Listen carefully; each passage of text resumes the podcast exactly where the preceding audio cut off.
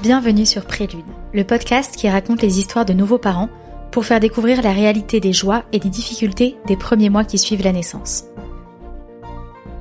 Je m'appelle Clémence et j'aurais adoré entendre plus parler de ce qui se passe après l'accouchement, mieux comprendre le quotidien des premiers mois et apprendre des tips de personnes en train de le vivre.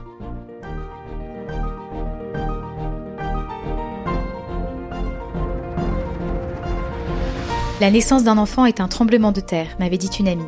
Ce mot m'avait marqué. Mais la grossesse et la perspective d'un premier accouchement étaient déjà tellement mystérieuses que je ne me suis pas renseignée sur ce qu'il se passe une fois que l'on revient chez soi, avec ce petit être en plus dans la famille.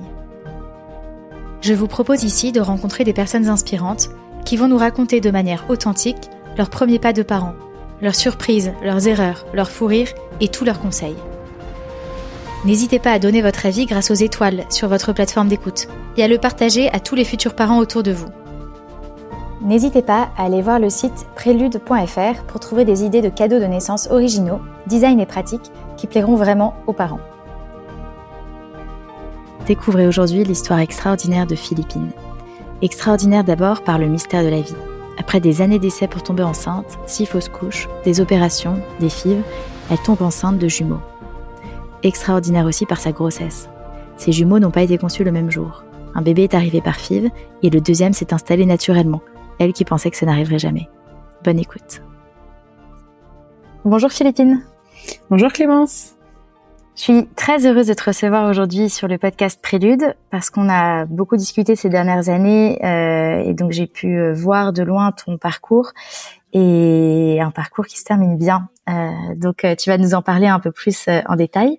Est-ce que tu peux te présenter en quelques mots? Oui, bah du coup, Philippine, Philippine Bangrat, Philippine Léger, euh, de naissance. Euh, j'ai 33 ans, bientôt 34. Effectivement, euh, je connais Clémence depuis quelques années et, et je suis enceinte de jumeaux qui vont arriver normalement le mois prochain. Après, effectivement, un parcours un peu un peu long de d'infertilité de, et de PMA. et en même temps, voilà, je suis en plein changement de vie parce que je viens de m'installer dans le sud de la France, de changer de, de, de job, de maison. Donc il y a un peu tout qui arrive en même temps. voilà. Après pas mal d'années de, galère. C'est vrai que d'habitude, euh, enfin, j'interviewe plutôt des personnes qui ont déjà donné naissance, parce qu'on s'intéresse aussi à la partie postpartum. Mais là, ton histoire est tellement particulière que je trouvais ça très important de euh, d'avoir ton récit de l'avant. Euh, et c'est quelque chose, c'est un sujet assez nouveau sur Prélude. Euh, donc, est-ce que tu peux euh, nous dire à partir de quel moment vous avez essayé avec ton mari d'avoir un enfant? Ouais, euh, bah en fait nous on s'est mariés en septembre 2017. Euh, moi j'avais 27 ans donc j'étais assez jeune. Donc on s'est pas lancé tout de suite euh, dans le projet bébé parce qu'on se disait bah on va envie de profiter un petit peu de de notre jeunesse à deux, euh, voyager, euh, voilà. Et c'est à partir de janvier 2019 que du coup moi j'ai arrêté la, la pilule et qu'on s'est dit bon bah là on est prêt et puis ça peut ça peut venir en un mois comme ça peut prendre du temps donc comme ça on, se laisse le temps. Donc moi j'avais tout juste 29 ans. Et, euh, et, euh, et, voilà, on s'est lancé euh, à ce moment-là. Vous travaillez dans quel type de structure? Bah alors moi j'étais j'étais en marketing chez L'Oréal. J'ai passé quasiment dix ans là-bas en chef de, de projet. Alors quand j'ai quand j'ai à 29 ans, j'étais j'étais sur une petite marque que L'Oréal avait rachetée et que je développais donc c'était assez entrepreneurial comme expérience. et j'étais manager d'une d'une petite équipe qui faisait du développement produit principalement et développement de de marque et de communication. Et mon mari Olivier, à ce moment-là, il était un peu en reconversion justement de la. Lui, il partait de Chanel et il était en train de. Il voulait aller dans une agence de com euh, pour euh, être plus dans les métiers d'écriture et de euh, et de branding. Donc, il était en train de, de se reconvertir. Ok. Et donc, vous habitiez à Paris à ce moment-là? Oui, on habitait à Paris. on avait acheté un appartement après notre mariage. On avait deux chambres. On était on était déjà un peu en train de préparer l'arrivée du bébé, euh, de se projeter dans notre future vie de famille, et on se disait bon bah voilà, on restera pas 50 euh, ans dans cet appart, mais on, prend, euh, on prend, voilà, ce sera notre premier appartement pour accueillir notre premier, notre premier enfant et tout. Donc c'était un peu notre notre cheminement classique. Quoi. On s'était mariés, on avait acheté notre appartement et puis on allait avoir notre notre bébé. Et pendant combien de temps est-ce que vous avez essayé sans trop vous poser de questions? Bah en fait, je, suis tombée enceinte enfin relativement rapidement puisque je suis tombée enceinte en juillet donc un peu moins de six mois après, spontanément, et la grossesse semblait, enfin tout était ouvert au début, et donc voilà, j'étais assez naïve et assez enfin je je, je je me suis pas posé beaucoup de questions et donc cette première grossesse s'est très bien déroulée jusqu'à l'écho du premier trimestre euh, qui était du coup à 12 semaines aménorées. Euh, j'avais fait une écho de datation à, à 7 ou 8 semaines aménorées qui était euh, normale. Du coup, on était relativement euh, voilà confiant euh, et on était tellement confiant que je suis allée seule à l'écho du premier trimestre parce qu'Olivier était était à son agence en train de travailler, il m'avait dit ah ça m'arrange pas trop. Moi, je me dis non, mais de toute façon, c'est une formalité, c'est c'est pas t'es pas obligé de venir. Et en fait, à cet écho-là, l'échographe m'a annoncé que le cœur s'était arrêté et, euh, et que du coup la grossesse euh, bah, était terminée, enfin c'était arrêté aussi. Et, euh, et en plus on voyait vraiment bien l'embryon euh, sur le sur l'écran, donc ça m'avait vraiment. Enfin je sais qu'en fait j'ai eu du temps, j'arrivais pas à comprendre ce qu'il me disait. Pour moi il me disait le cœur s'est arrêté, je disais ah, mais il va il va recommencer, il va. Enfin en fait je comprenais pas, j'ai vraiment j'étais en sidération euh, pendant le pendant le l'examen. Puis après, je me suis effondrée. Et puis il m'a dit, bah non, faut aller à l'hôpital, faut faire une aspiration. Euh. Et il m'a donné tout le protocole, mais en fait, moi, j'étais plus capable d'entendre et j'étais complètement, euh, je m'étais vraiment, vraiment projetée sur cette grossesse. Et donc là, ça a été la première, euh, première grosse douche froide. Ah oui. Et, et donc après ça, effectivement, euh, ça, a été, ça a été très compliqué. En fait, moi, j'ai, pas en fait j'arrivais pas à rebondir après ça parce que en fait euh, tout le monde autour de moi que ce soit les médecins que ce soit euh, l'entourage en fait euh, bah, avait tendance un peu à minimiser en disant oui c'est une fausse couche ça arrive ça arrive une grossesse sur cinq c'est normal euh, tu vas retomber enceinte rapidement et puis vous allez avoir ce bébé tout va bien se passer etc et en fait moi j'avais vraiment peur de bah, de de de pas y arriver, d'avoir un problème plus grave et, et, de que ce soit un peu le début d'une spirale infernale. En fait, c'est comme si je pressentais un peu quelque chose à ce moment-là. Euh, et, et, j'avais pas de certitude en fait et je disais à tout le monde mais comment vous savez? En fait moi je pensais que cette grossesse elle se passerait bien on n'avait pas de signe avant-coureur et euh, et puis bon après c'est vrai que je me suis dit euh, voilà, prends-toi, reprends-toi. Il euh, y a quand même plein de gens à qui ça arrive, et puis derrière ils ont des grossesses heureuses. Donc, euh, donc j'ai oscillé psychologiquement. J'étais assez fragile à ce moment-là, mais je me, j'avais l'impression qu'il y avait que seulement une nouvelle grossesse évolutive qui pouvait me faire aller mieux.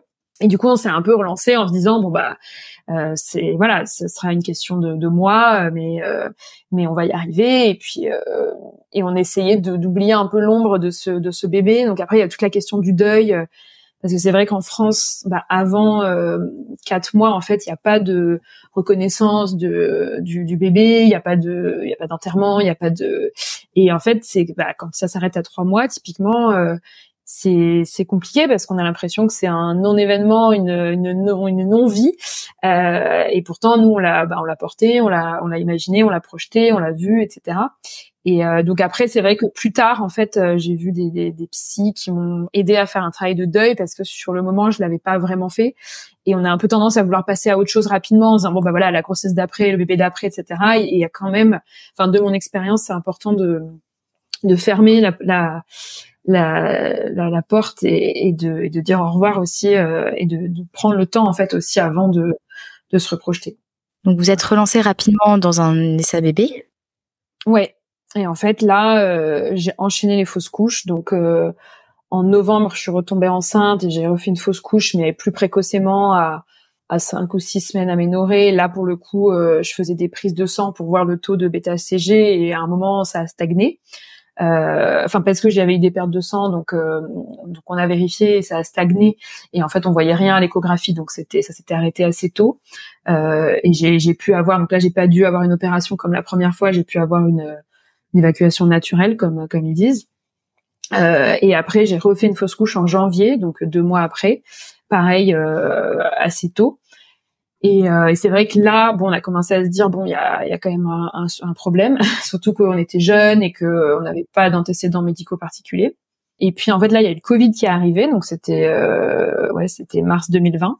Donc ça a un peu, moi j'avais un peu envie d'aller voir un spécialiste, mais euh, mon mari temporisait aussi un petit peu et on se disait bon, on va voir. Et puis comme tout était un peu mis sur pause à ce moment-là, bon, ça nous a aussi euh, un peu mis sur pause, on va dire.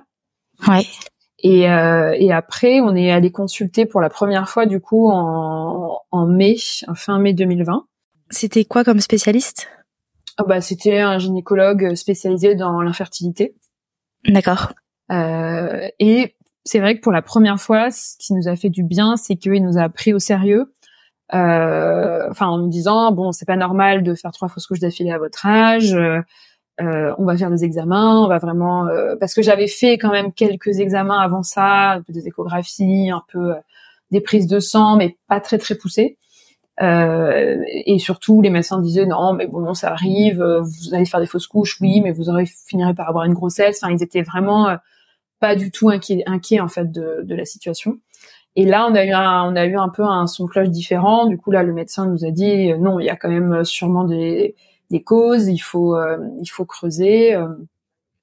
Donc on a fait vraiment des bilans très complets, euh, à la fois génétiques, à la fois sanguins, hormonaux, de coagulation, des, échographies, des, hystéroscopies, enfin plein d'imageries différentes de l'utérus et et, et, des deux côtés d'ailleurs parce que c'est pas que côté enfin voilà il y a aussi les, les, spermatozoïdes aussi donc c'est important de faire un spermogramme aussi détaillé enfin aujourd'hui voilà ils sont quand même assez calés sur la, la, la, la batterie d'examens qu'on peut faire euh, qui sont pas toujours très agréables d'ailleurs mais voilà c'est important de passer par là et de et de tout poser ouais et euh, et ça, ça nous a pris quand même, ça prend un peu de temps à faire. Et entre temps, je suis retombée enceinte.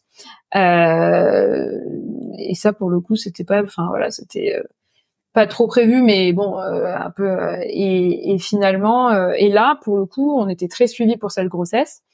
Et les taux évoluaient bien, tout était, ça avait l'air de, de, d'être plus évolutif que les que les fois d'avant. Euh, donc là, on y a un peu cru. On s'est dit bon bah c'est peut-être en fait euh, peut-être la bonne cette fois-ci, la quatrième et tout. Et en fait, on devait faire une échographie avec le médecin qui nous suit, avec le spécialiste, euh, pour voir le cœur. Donc c'était à six semaines aménorées ou sept ou sept semaines. Et le week-end juste avant, euh, on est parti, euh, on est parti un week-end à Etretat tous les deux, euh, faire un petit week-end en amoureux. Et j'ai commencé à avoir vraiment des très grosses douleurs de ventre. Et, euh, et moi, j'ai eu peur de faire de faire une fausse couche, mais j'avais jamais eu des douleurs comme ça, donc je, je comprenais pas trop. Et donc euh, le lundi matin, quand on est rentré, on est allé aux urgences de l'hôpital de Bichat, à côté de à côté de là où on était. Et, euh, et là, en fait, je sais pas pourquoi, mais je lui dit j'ai peur de faire une grossesse extra-utérine. Et, euh, et la, la personne qui m'a reçue me disait non, mais euh, c'est rare. Euh, puis euh, bon, bah, je vais quand même regarder. Bon, déjà j'ai mis vachement de temps à être auscultée. Bah, C'était les urgences de gynéco. Et puis euh, en fait, au début, j'ai vu une première interne qui me dit non, non, tout va bien, on voit bien l'embryon, il est dans l'utérus, il n'y a pas de décollement, a priori, vous faites pas de fausse couche, rentrez chez vous. Et mais quand même, j'avais vraiment mal et j'avais un peu un, mauvais pressentiment, donc je, lui ai dit bon, j'aimerais quand même un deuxième avis euh, parce que je, je le sens pas trop. Elle m'a dit oui, surtout que moi je suis vraiment récente interne et puis euh, la machine elle est pas, elle est pas, elle est pas terrible. Je dis oui, bah du coup si jamais vous avez, euh, enfin un deuxième avis, voilà, d'une autre interne et d'une autre machine, je, je, je veux bien. Euh, et en fait là, ça a été vraiment la descente aux enfers parce que du coup j'ai une autre interne qui a débarqué qui euh, utilisait une autre machine et, euh, et qui était euh, qui était effaré, qui m'a dit oh là là, vous êtes en train de faire une grossesse extra-utérine, la trompe est perforée, vous êtes en hémorragie, il faut vous opérer tout de suite, c'est c'est très grave, vous pouvez mourir, etc. Donc là, d'un coup, je perdais à la fois mon bébé, ma trompe, tout, enfin tout tout tout tombé, tout s'effondrait. Et et voilà, je, me souviens que j'ai appelé Olivier qui m'attendait dehors parce qu'en plus il avait pas le droit avec le Covid d'être à l'intérieur, etc. Et je lui dis je lui dis tout ça et c'était vraiment euh, c'était vraiment hyper dur. C'était un des moments les plus durs du parcours je pense euh, de, de faire ça. Après ça s'est enchaîné très vite en fait. J'ai même pas eu le temps de comprendre ce qui m'arrivait que voilà j'étais sur la table d'opération. Effectivement du coup ils ont dû retirer ma trompe droite parce que la grossesse avait débuté dans la trompe c'est ça? Et que ça avait perforé? Oui en fait ça a été vu un poil trop tard alors après c'est compliqué dans ces dans ces cas de grossesse parce que en fait, parfois les taux de bêta-HCG sont un peu anarchiques, donc on s'en rend compte. Mais moi, les miens étaient mm. vraiment, ils doublaient bien, ils étaient vraiment réguliers. Euh, et en fait, bah, on s'en serait rendu compte à l'écho qui était deux jours après avec le spécialiste, mais en fait, c'est arrivé vraiment juste juste avant.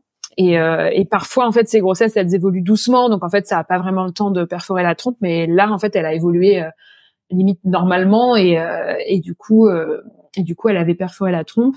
Et c'est un cas, en fait, je crois que dans les grossesses Aujourd'hui, il y a plus beaucoup de mortalité en, couche, enfin à l'accouchement, parce que c'est quelque chose qui est très bien maîtrisé. Et je crois que la première cause de mortalité des grossesses euh, liées aux grossesses en France, c'est les grossesses extra-utérines, parce qu'on peut en fait finalement perforer bah, la trompe ou autre chose, hein, parce que parfois ça se ça se situe dans l'ovaire ou ça se situe à d'autres endroits, euh, et avoir une hémorragie interne sans s'en rendre compte. Alors ça fait quand même mal, mais il y a des fois où c'est en fait c'est plus ou moins euh, facile de le détecter.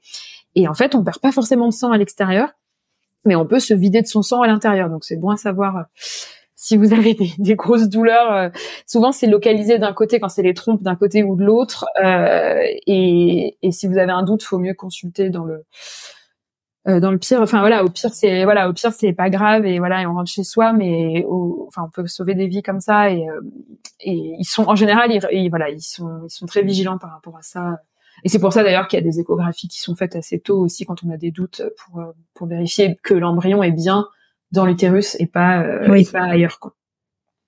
dans notre cas, on n'a jamais su pourquoi il s'était mis dans la trompe parce que j'avais pas spécialement d'endométriose ou j'avais pas. Euh, enfin, ils m'ont dit après coup il y avait un rétrécissement dans la trompe, mais on c'était pas très très clair. Après, parfois ça arrive sans forcément qu'il y ait de, de cause physique hmm. en fait à, à ça. Et donc là, tu passes sur la table d'opération. C'est une opération euh, avec anesthésie générale? Ouais. C'est une aspiration que j'avais déjà faite en plus pour l'aspiration du premier embryon, du coup, euh, euh, quasiment un an avant, enfin neuf mois avant. Donc là, ça faisait déjà deux anesthésies générales. En plus, là, je l'ai faite. j'étais pas à jeun, j'étais pas préparée. Enfin, je, je savais pas que j'allais. Enfin, j'ai vraiment opéré direct, quoi. Donc, euh, bon, mais ça, ça s'est bien passé. Moi, à chaque fois, les anesthésies et les réveils, j'ai pas eu de problème par rapport à ça. Et puis je suis en bonne santé de façon générale, euh, j'ai pas voilà des problèmes euh, cardiaques ou respiratoires ou, autres. Euh, après, ce qui est génial, c'est qu'aujourd'hui, enfin génial entre guillemets, ils font ces opérations, ce qu'ils appellent sous célioscopie. Donc en fait, ils ouvrent pas tout le ventre, euh, ils font pas une césarienne. En fait, ils font trois petits points au niveau du nombril et au niveau des, des côtés, et ils arrivent en fait à faire gonfler le ventre avec un gaz comme ça, ils peuvent aller euh, retirer la trompe. ils font pareil en fait pour les, les opérations d'endométriose quand ils vont enlever euh, des, des, lésions. Euh, et donc en fait, ça permet de bah, d'avoir accès à, à tout l'intérieur du ventre sans euh, faire un trou béant et avoir après à gérer le, les cicatrices et toute la partie. voilà. Après, c'est pas très agréable quand on se réveille. Enfin, moi, j'avais le ventre parce qu'on a les gaz et tout, le ventre hyper gonflé. J'ai mis quand même du temps à m'en remettre physiquement enfin émotionnellement, mais aussi physiquement. Euh, mais euh, mais ça n'a rien à voir. Aujourd'hui, j'ai trois petites cicatrices, ça n'a rien à voir avec une, une grosse cicatrice. Euh, euh de, voilà, donc ça c'est c'est quand même relativement bien maîtrisé aujourd'hui. Euh. Oui. Et alors, comment est-ce que tu faisais parce que ça fait deux opérations assez lourdes. Comment est-ce que tu gérais avec ton quotidien ta famille, tes proches au travail, enfin qui étaient au courant, qui ne l'étaient pas? En fait, effectivement, la première grossesse, on l'avait un peu dit euh, très tôt. Enfin, on l'avait dit à nos proches parce qu'on passait les vacances d'été ensemble et euh, enfin notre famille vraiment proche. Et on avait même commencé à l'annoncer à des amis parce qu'on avait fait un mariage début septembre avec plein d'amis. C'était juste avant l'écho, on était super confiants et on avait commencé à dire ah voilà on va attendre un bébé, on attend un bébé. Du coup, après, on a dû écrire à tout le monde pour leur dire, bah non, du coup, euh, donc ça, ça avait été assez difficile et on s'était dit, bon, euh, on va être prudent pour les pour les prochaines fois. Euh, le travail, ben, c'est vrai que du coup, je leur ai dit quand j'ai eu mon arrêt, j'ai été arrêtée une ou deux semaines pour la première fausse couche.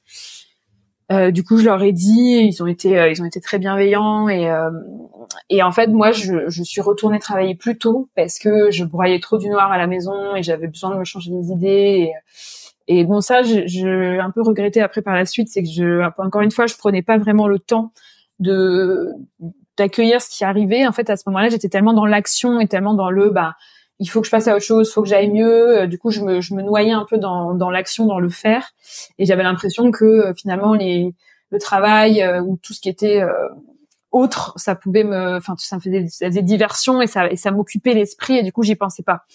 Euh, et pareil pour la grossesse extra-utérine, je me souviens, euh, bah, du coup, j'ai prévenu mon, mon, mon, équipe qui était différente parce que j'avais changé au sein de de l'entreprise dans laquelle j'étais, j'avais j'avais évolué sur un autre poste et ai prévenus le jour où j'étais opérée en disant bah là je suis désolée, je pourrais pas aller à la réunion, je dois être opérée et je vais avoir un arrêt de une ou deux semaines euh, et j'aurais dit pourquoi. Pareil, ils ont été hyper euh, hyper bienveillants, hyper compréhensifs, ils m'ont aidé même euh, avec des contacts à l'hôpital que, que, que un avait, etc. Enfin franchement ça a été ça a été très très bien accueilli et j'ai eu beaucoup de beaucoup de chance. Mais pareil, je crois que j'ai pris qu'une semaine et au bout d'une semaine, j'y suis retournée, euh, alors que physiquement, en plus, j'étais vraiment pas encore euh, remise. Euh, parce que je, je voulais euh, passer à autre chose, quoi, retrouver ma vie normale, me dire bon allez ça y est, j'avance, ça me change les idées, je, je reste pas dans ce truc. et donc j'ai pas pris, ouais, j'ai pas pris beaucoup de temps pour moi.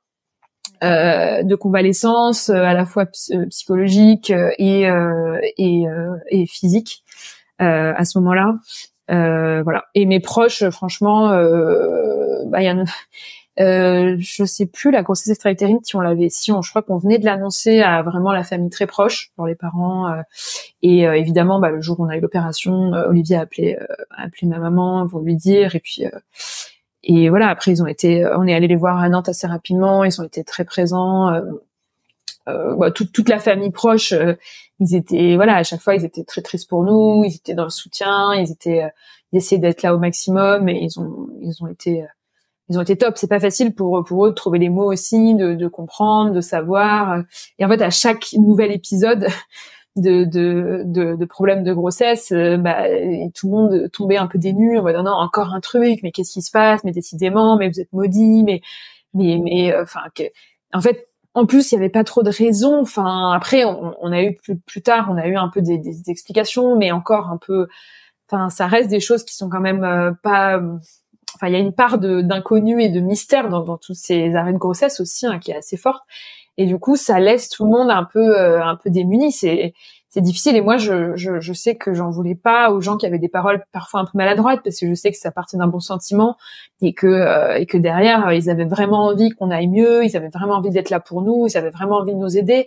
Mais mais c'est dur parce qu'on sait pas quoi dire. Alors on dit euh, ça va aller. Bah non ça va peut-être pas aller. On sait pas. On dit bah bon bah un jour tu réussiras à avoir un bébé mais en fait on sait pas non plus. Enfin euh, en fait c'est dur de savoir ce qu'il faut dire euh, dans, ces moments là euh, même moi parfois je quand je l'ai vécu des gens qui ont des arrêts de grossesse autour de moi etc et je, me mets enfin du coup je suis à la place des gens qui étaient dans mes proches à l'époque et je me dis bah en fait c'est vraiment difficile de, trouver les bons mots et d'avoir la bonne posture. Alors je pense que le plus important c'est d'être à l'écoute d'être là pour la personne qui a besoin de parler, de pas dire trop grand chose parce que c'est vrai que c'est c'est pas enfin il y a pas beaucoup de mots en fait pour euh, pour décrire ça. Et, euh, et voilà et les petites attentions on, a, nous a fait beaucoup de voilà de, de bouquets de, euh, de petits de, petits cadeaux de, euh, de on vient de voir euh, quand j'étais opérée de passer nous voir dans la chambre envoyer des fleurs envoyer des petits mots etc enfin tout ça ça fait ça fait chaud au cœur c'est sûr on se sent et ça c'était bien d'être à Paris pour ça d'avoir tous nos amis, d'avoir notre famille autour et tout. On était vraiment quand même très bien entourés et, et, choyés euh, dans, dans cette épreuve. Et vous arriviez à bien en parler avec euh, avec Olivier? Ouais, moi j'ai vraiment pris le parti depuis le début, euh, pareil aussi de de de pas euh, même avec l'entourage. Alors peut-être trop au début, je pense que ça ça a un peu choqué certains et c'était un peu, mais j'avais pas envie que ce soit un sujet tabou. Euh, et j'avais pas envie non plus que ce soit le truc dont il faut pas parler devant Philippine. Ah machin est enceinte, alors il faut surtout pas lui dire pour la protéger, etc. Euh, ça c'est compliqué à gérer les annonces des autres, etc. Mais moi j'avais envie que la vie continue et j'avais pas envie qu'on prenne en pitié ou que euh, on surprotège. Euh, et j'avais envie aussi d'expliquer ce que c'était de traverser ça, aussi pour faire de la pédagogie autour de moi, et puis pour briser un peu ce tabou de la fausse couche, de l'arrêt de grossesse, ce tabou des trois premiers mois où il faut se taire, soi-disant. Alors, euh, on n'est pas obligé, etc. Mais en fait, je, je, je, le disais assez ouvertement. D'ailleurs, il y a des gens qui me connaissaient pas, ils me disaient euh, ah ça, ça, va, vous êtes marié a quelque temps et du coup vous voulez un bébé, etc. Et moi je disais bah on essaye, on n'arrive pas, on a des difficultés, on fait des fausses couches. en fait, j'avais pas de problème à en parler. Euh, et après avec Olivier, on en ouais, on en parlait beaucoup. Euh, lui, il était, il a été d'un super soutien aussi. Je pense que c'était pas facile parce que il, il, le vivait pas dans son dans son corps, mais il était euh, il était là avec moi tout le temps euh, depuis cet épisode de la première écho où il était pas là. Après, il, était là tout le temps parce que bah, parce que c'était super important. avec le Covid, c'était pas toujours facile parce que parfois on pouvait pas, bah, il n'était pas admis dans les dans les hôpitaux, dans les services, etc. Donc on a fait comme on a pu, mais mais ouais, ça a été un c'est un sujet. Et après, c'est vrai que l'infertilité en couple, c'est un vrai sujet de couple parce que ça peut, ça peut épuiser des couples, ça peut, euh, ça rend quelque chose qui est un peu quelque chose d'intime et de magique, un peu, ça peut le rendre assez mécanique, un peu fastidieux, un peu compliqué. Enfin, il y a plein de sujets autour de l'infertilité qui qui sont qui peuvent être compliqués à gérer. Et pour ça, nous, on s'est fait beaucoup aider aussi par des thérapeutes.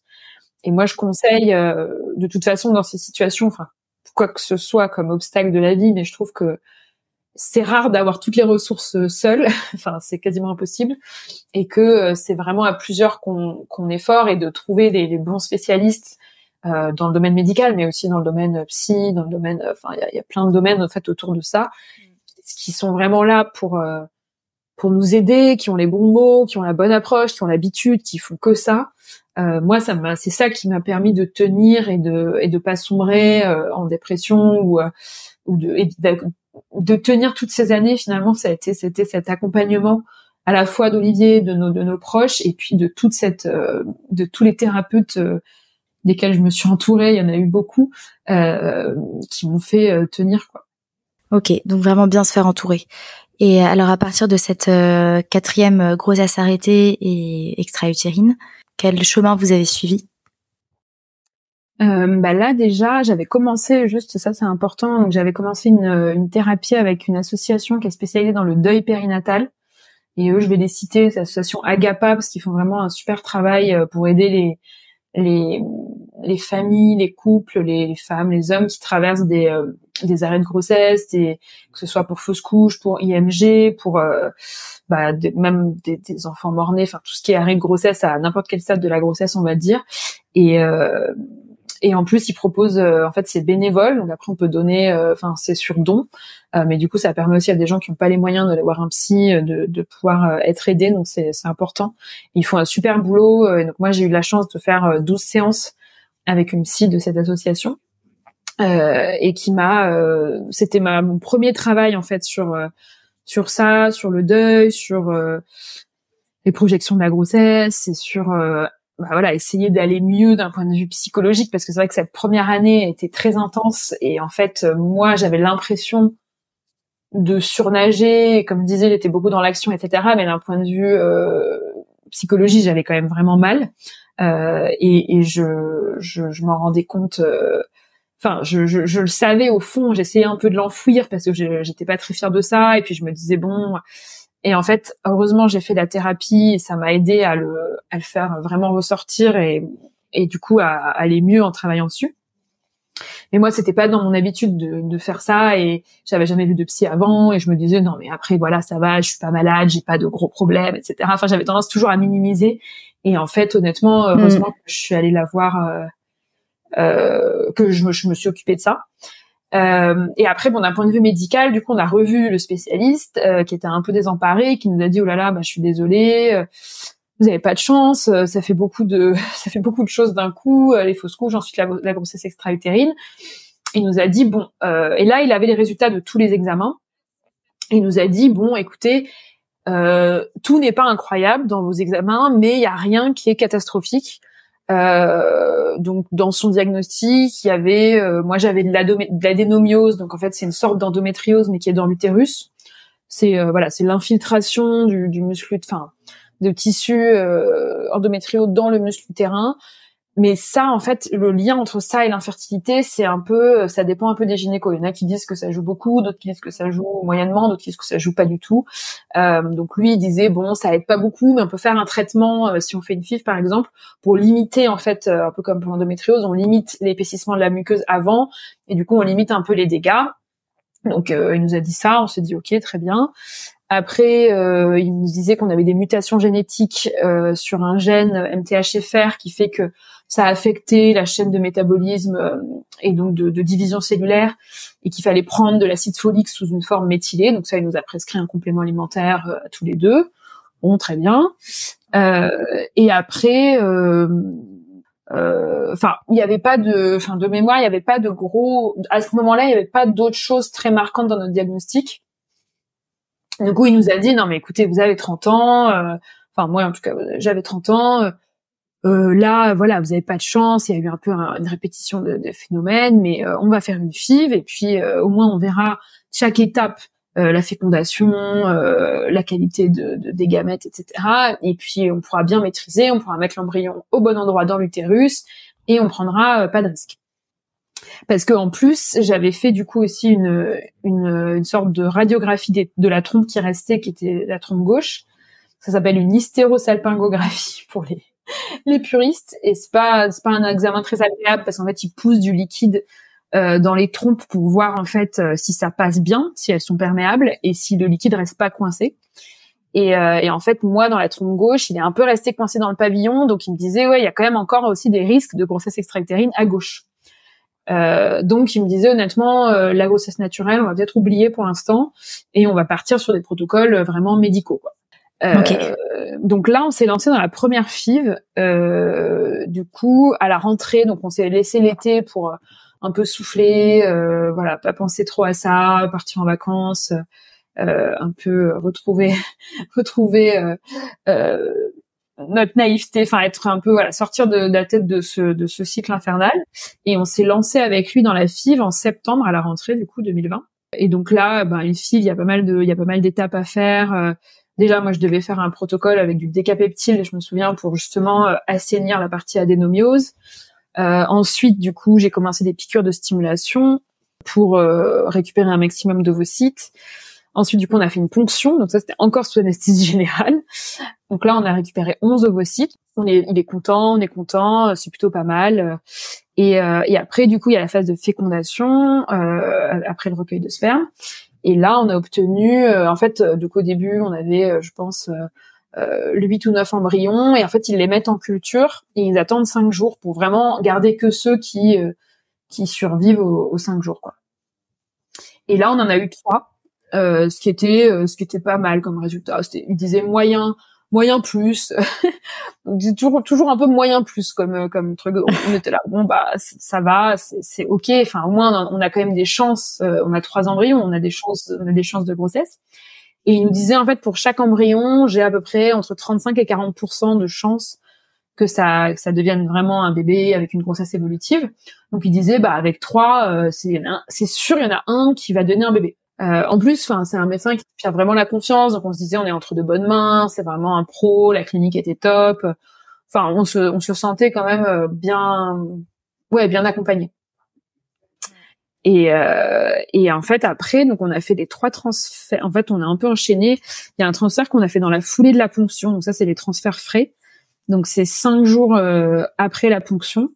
Euh, en fait on met un embryon qui a pas du tout qui a pas été congelé du coup qui est frais. Et là euh, et après au bout de dix jours on fait une prise de sang pour voir s'il y a un taux s'il y a une grossesse qui commence. Et là du coup le taux était à zéro donc euh, ça ça a pas marché. Et après, en fait, euh, après il y a eu les fêtes de Noël, donc ça c'était un moment un peu compliqué parce que je sais on s'était dit ah on va avoir un bébé à Noël, enfin ça va être un peu notre cadeau de Noël, etc. Et puis moi c'était un peu bon bah non ça a pas marché. Après on s'est dit bon il en reste deux autres, mais mais ça nous a fait un petit coup quand même euh, au moral. Et euh, et après on a fait les autres transferts en février et en mars 2021. Donc là c'était des transferts d'embryons congelés, donc sur un cycle. Alors, avec ce médecin, c'était un cycle substitué, donc c'était il remplaçait les hormones il n'y avait pas d'ovulation et puis à un moment il voyait que c'était le bon moment pour l'épaisseur de l'endomètre etc etc et là il faisait le transfert. Et en fait dans, on n'a eu aucune grossesse enfin les deux embryons ont rien donné on n'a même pas eu un début enfin les, les, taux à chaque fois étaient à zéro. Ah oui. Donc là encore une fois un peu douche enfin complètement douche froide. Même lui il nous disait mais je comprends pas euh, je comprends pas pourquoi euh, ça marche pas en fait parce qu'il n'y a pas de raison euh, vos, gamètes sont plutôt bien. Euh, il y avait trois embryons qui étaient. Alors en France, il faut savoir qu'on fait pas de tests d'ADN, ça s'appelle les, les, DPI, les diagnostics préimplantatoires, qui sont faits par exemple en Espagne ou dans d'autres pays. En France, c'est interdit, donc on ne peut pas tester l'ADN d'un embryon et être sûr à 100% qu'il est viable mais euh, en fait on peut le regarder enfin ils le regardent au microscope et ils peuvent voir euh, si les, les, cellules se divisent bien s'il est harmonieux et il y a plusieurs classifications en fait pour décrire les, embryons euh, d'un point de vue en fait vraiment euh, on va dire esthétique enfin externe quoi et les nôtres étaient euh, étaient bien, enfin étaient normaux. Il y avait pas de, enfin, ils étaient plutôt de bonne qualité. Enfin après c'était que esthétique, mais mais il n'y avait pas a priori trop de de, de problèmes. Et donc là, ça a été encore une nouvelle étape, c'est que en fait, on s'est dit bon bah la médecine va peut-être pas pouvoir nous aider euh, à hmm. résoudre notre problème qui est d'ailleurs pas vraiment identifié. Euh, et euh, et en fait, euh, c'était un peu un nouveau tournant. C'était bon bah on a testé les grossesses naturelles, on a testé la FIV. Euh, bon bah y a rien qui marche. et du coup, qu'est-ce qu'on fait quoi?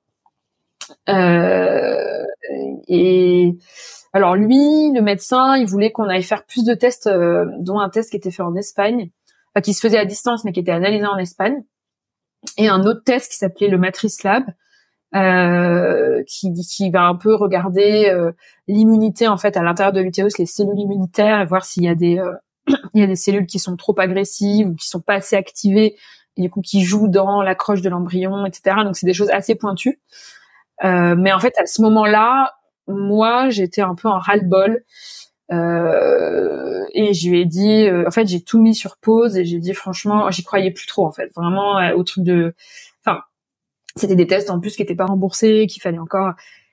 Et en fait, j'ai eu besoin de faire une pause médicale, donc j'ai fait quand même une assez grosse pause médicale, quasiment un an, où en fait, on a arrêté les protocoles, on n'a pas fait ces examens-là là, c'était bizarre, mais un peu dans mon état des... Enfin, je me disais, si ça se trouve, ça va marcher naturellement et c'est peut-être... Euh, il faut peut-être que je travaille autre chose, plus euh, dans euh, le psy ou que, que je change un peu de mode de vie. C'est peut-être à cause du stress, c'est peut-être à cause de facteurs un peu externes. Puis j'avais plein de gens autour de moi qui me disaient parfois c'est des histoires de famille qui se répètent, enfin qui me parlaient un peu de de choses qui étaient moins médicales, on va dire, qui étaient peut-être un peu plus ésotériques. Et moi, j'étais perdue, je savais pas en fait. Donc je me disais, bah pourquoi pas S'il faut pas que j'ouvre d'autres portes, que je cherche ailleurs. En fait, le médical c'est c'est une chose, mais il y a tout le reste. En fait, c'est quand même très holistique pour, euh, faire un bébé. Euh, est-ce qu'il faut pas que je que je prenne le temps de, de chercher. Il y a peut-être des choses, effectivement, des blocages, des choses euh, inconscientes que je, voilà, je sais pas, euh, qu'il faut que j'aille lever, etc. Donc je suis un peu partie en exploration de de moi-même. Et j'avoue que Olivier il m'a toujours soutenu dans mes démarches qui étaient quand même parfois assez euh, assez perchées un peu loufoques. Euh, je pense qu'il se disait que j'en avais besoin et que bon ça pouvait pas faire de mal. Et puis il était aussi euh, enfin on savait pas en fait il disait bah c'est vrai que en fait on on sait pas on sait pas quel, pourquoi ça ça marche pas pourquoi ça bloque enfin est-ce que c'est vraiment quelque chose de très rationnel ou pas euh, donc on s'est posé beaucoup de questions. À ce moment-là, j'ai fait aussi une retraite de yoga en, Grèce. Ça m'a fait beaucoup de bien de partir, de me recentrer, euh, vider un peu la tête. Euh, et justement, en fait, je, je, je, voulais plus avoir ces échéances parce que c'est vrai que quand on est en protocole de FIV, bah c'est compliqué de, de partir en vacances, de partir en retraite, etc. Parce qu'il y a toujours un rendez-vous, un truc à checker, une, une, prise de sang à faire, une échographie à faire, etc. Et là, j'avais envie de plus avoir mmh. de, de, de contraintes. Après, il y a eu les vacances d'été et j'ai commencé à ce moment-là à faire de la méditation euh, avec un prof de méditation tous les jours. Pour, en fait, je voulais être bien, je voulais être mieux dans ma, dans mon corps, dans ma tête, et, en fait, je voulais trouver les outils pour le faire, enfin pour le faire moi-même, c'est-à-dire que je voulais pas que aller chez le psy ou aller chez l'acupunctrice et que ça me reboostait énergétiquement, etc. Je m'étais dit, bah, il faut que je trouve mes propres moyens. Donc, est-ce que c'est la sophro? Est-ce que c'est la méditation? Est-ce que c'est, je faisais déjà pas mal de yoga, mais j'ai commencé aussi à en faire plus. De me dire, bah, il faut que je trouve mes moyens pour m'apaiser, pour aller mieux et euh, peut-être que finalement, euh, en réalignant certaines choses, en étant mieux dans mon corps, dans, dans, dans, dans ma tête, etc., bah, peut-être que ça finira par marcher naturellement, en fait, parce que je, j'avais un petit espoir quand même en me disant bon euh, je suis quand même tombée enceinte euh, même même si maintenant j'ai plus de trompe à droite etc je suis quand même tombée enceinte naturellement déjà et effectivement j'ai eu deux nouvelles grossesses donc une l'été directement qui a suivi donc en juillet et une en janvier donc juillet 2021 et, et janvier 2022 ouais et là j'ai eu deux grossesses spontanées la première en juillet là aussi je suivais mes mes taux et assez vite ça s'est arrêté. Enfin mes taux ont stagné, donc euh, fausse couche euh, relativement rapide, mm. évacuation naturelle, donc pas besoin d'opération. Euh, donc là, bon, là on se dit bon bah enfin c'est toujours on était limite commencé à être habitué on était un peu plus détaché de cette grossesse et tout mais on était là bon bah bon a priori le problème du coup n'est pas réglé. Euh, et après euh, les mois qui ont suivi j'étais toujours dans le côté bon bah je crois que j'avais changé de job aussi euh, enfin toujours en interne mais je me disais bon voilà focus-toi sur autre chose. Euh, et je continuais la méditation j'essayais je continuais un peu des thérapies euh, alternatives, etc. Et euh, bah on est, ouais, je suis retombée enceinte le euh, jour de Noël. Je me souviens, c'est 25 décembre. Et là, là, c'est allé un peu plus loin. Pour le coup, les taux étaient bons. Et on a fait la première écho avec le spécialiste, donc toujours le spécialiste. Et là, c'était un œuf clair, donc il y avait un gros sac, mais il n'y avait pas d'embryon à l'intérieur. Et, et ça, on s'en est rendu compte fin janvier moment ouais peut-être le 20 ou fin ouais fin janvier. Euh, et donc là euh, même le spécialiste vraiment il était vraiment les bras lui tombaient. Il disait mais c'est pas possible. Enfin il disait je comprends pas votre dossier honnêtement euh, il y a un truc parce que enfin il y a quand même beaucoup beaucoup de débuts de grossesse et puis à chaque fois ça s'arrête pour des raisons différentes en plus mais je sais pas. Et du coup, il nous avait dit, euh, il nous avait dit bon, il y a les tests que vous avez pas voulu faire qu'on peut creuser à reconsidérer.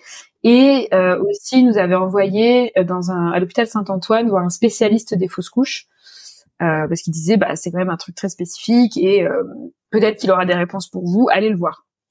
Et du coup, on est allé voir ce professeur au printemps. Alors, c'était compliqué d'avoir rendez-vous avec lui. Et là, c'était vraiment hyper déprimant comme rendez-vous parce que parce qu'il nous a dit, écoutez, franchement, plus on fait de fausses couches, plus on fait de fausses couches. Euh, et euh, là, j'étais là, ok. Il m'a donné un petit, récipient. Il m'a dit ce qui est très important, c'est de garder le produit de la fausse couche et de pouvoir l'analyser. Donc tenez pour la prochaine grossesse. J'étais là, mais c'est horrible. Enfin, mais ah, après, il a, voilà. Mais il a raison parce qu'en fait, c'est vrai qu'aujourd'hui, ça faut aussi savoir quand on fait une fausse couche, c'est qu'en France, euh, souvent, euh, bah, quand c'est précoce, on peut pas forcément le récupérer, mais même quand on fait une aspiration, etc., les hôpitaux le, le gardent pas et ne l'analysent pas. Euh, surtout quand c'est au début, quand c'est la première, la deuxième. Et en fait, c'est hyper précieux parce que c'est important de savoir si c'était un embryon viable ou pas. On peut faire une analyse euh, euh, post-mortem, j'ai envie de dire, de, de l'embryon, mais très peu de gens le font. Et en fait, on peut l'exiger et l'apporter à un labo et dire voilà, je, je veux, je veux l'analyse et savoir ce qui s'est passé. Et certains gynécos le demandent mais trop peu en fait le font dans les urgences, ils n'ont pas forcément le temps, etc. de s'occuper de ça. Et donc lui, il me dit voilà, c'est très important. Le prochain, euh, vous le faites analyser, etc. Là, te là, mon Dieu, mais on va jamais s'en sortir de cette histoire. Euh, et après, il me dit, il me dit, écoutez, moi, je suis un chercheur. Euh, je fais des analyses sur des corps de femmes, euh, donc je peux vous, je peux, je peux vous proposer de rejoindre une étude. En fait, c'était des genres d'études cliniques où il y avait 200 femmes, il donnait plein de produits et il voyait ce que ça donnait, mais c'était très expérimental et puis c'était vraiment à des fins de recherche. Donc moi je me disais bon bah pourquoi pas faire avancer la mm. science? il y a un moment, euh, nous on aimerait juste avoir un bébé quoi. Enfin je, je veux bien euh, servir de cobaye, mais euh, puis il me disait aussi oui alors je vous préviens la dernière cohorte il y a quand même des bébés qui sont nés avec cinq six doigts de pied des malformations. J'étais là oula bah génial. Enfin oh là là. voilà, donc là c'était le rendez-vous vraiment enfin déprimant surtout que encore une fois j'avais j'avais un peu mis des des attentes à ce rendez-vous. Je m'étais dit, bah voilà, c'est un spécialiste des fausses couches. Euh, il y a des gens qui hmm. viennent de toute la France pour le voir et tout. Donc, euh, c'est forcément, euh, c'est forcément, voilà, un grand ponte et tout. Il va forcément nous trouver des raisons, enfin, des, des, des causes et nous trouver des solutions. Et en fait, pas du tout. Euh, bah, le seul truc qui m'avait fait rire, je me souviens pendant le rendez-vous, c'est que bah, j'avais passé toute la journée en fait à faire des examens sur place à l'hôpital, et j'étais avec plein de femmes qui étaient toutes hyper euh, déprimées, désemparées. Enfin, c'était vraiment dur psychologiquement parce qu'elles étaient toutes dans des cas de fausses couches à répétition. Elles voyaient pas le bout du tunnel, quoi. Et, euh, et en plus, souvent, c'était des euh, enfin elles avaient voilà c'était des femmes euh, qui avaient pas l'information qui comprenaient pas on leur avait pas expliqué. Donc en fait j'ai passé ma journée à faire de la pédagogie à, à, faire vraiment genre le soutien moral de toutes ces femmes etc donc ça m'avait un peu vidé euh, de mon énergie. Et, et après en fait le ce médecin m'avait dit mais par contre vous êtes ultra calé vous devriez devenir patiente experte, vous former, venir euh, travailler à l'hôpital avec moi, etc.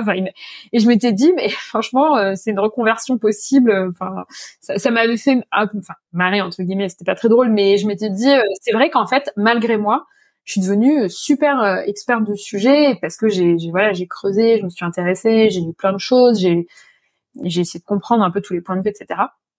Et voilà, je m'étais dit bah peut-être que ça servira à moi, à d'autres, j'essaierai de mettre ça à contribution pour, pour, pour aider toutes celles et ceux qui, qui en ont besoin, voilà, dans le futur. Et et voilà. Donc ça, ça a été un rendez-vous qui n'était pas très concluant en soi, mais mais mais ça a été un point d'étape. Euh, et après, en fait, en parallèle de ça, on a commencé à s'intéresser à un programme suisse euh, qui, en fait, s'occupe des problèmes de fertilité par une approche un peu plus euh, euh santé holistique.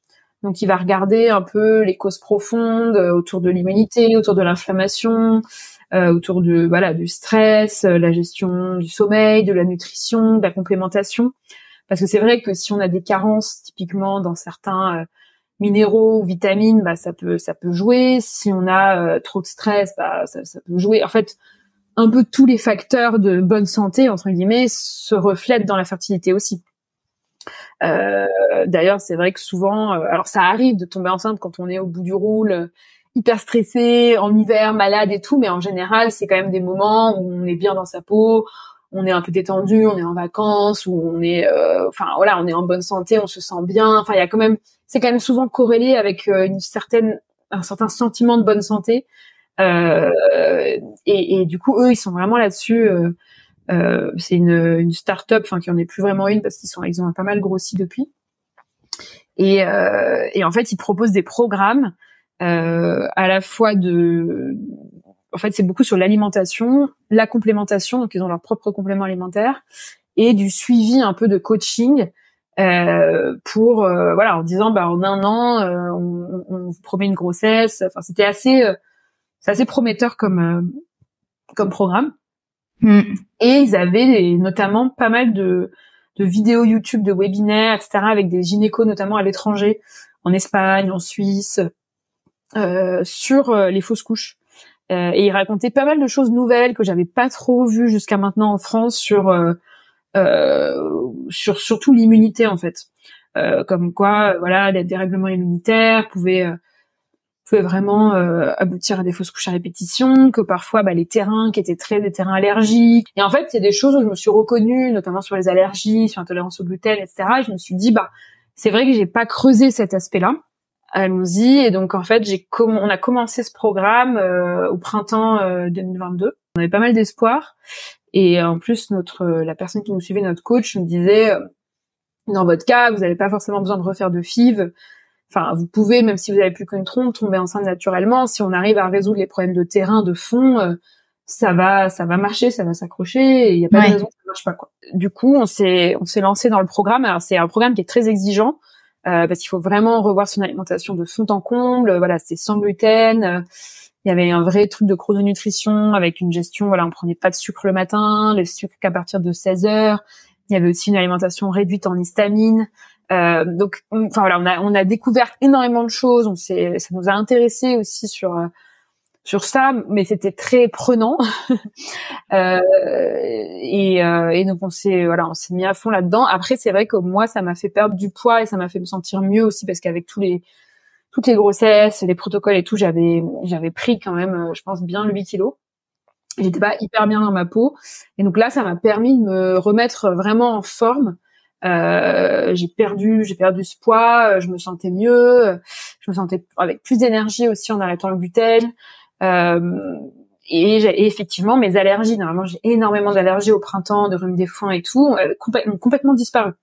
En juste entre guillemets en changeant d'alimentation, donc c'était assez impressionnant. Et là, du coup, on a pris euh, donc là, on s'est mis à passer au tout naturel, surtout à fabriquer nos produits ménagers, à, à virer tout le plastique, tout le téflon, et tout ça. Et ça nous a donné un peu un nouveau départ, même d'un point de vue, euh, c'est bête, mais c'était un peu fédérateur aussi de se dire, bah, on, on fait ça ensemble. Euh, Olivier aussi avait un programme euh, qui était un peu différent, un peu différent du mien d'ailleurs, euh, d'alimentation, de complémentation. Et, ça nous a donné un cadre. Ça nous a remis un peu sur des rails. Ça nous a donné un cadre. On s'est dit voilà, on suit ce truc.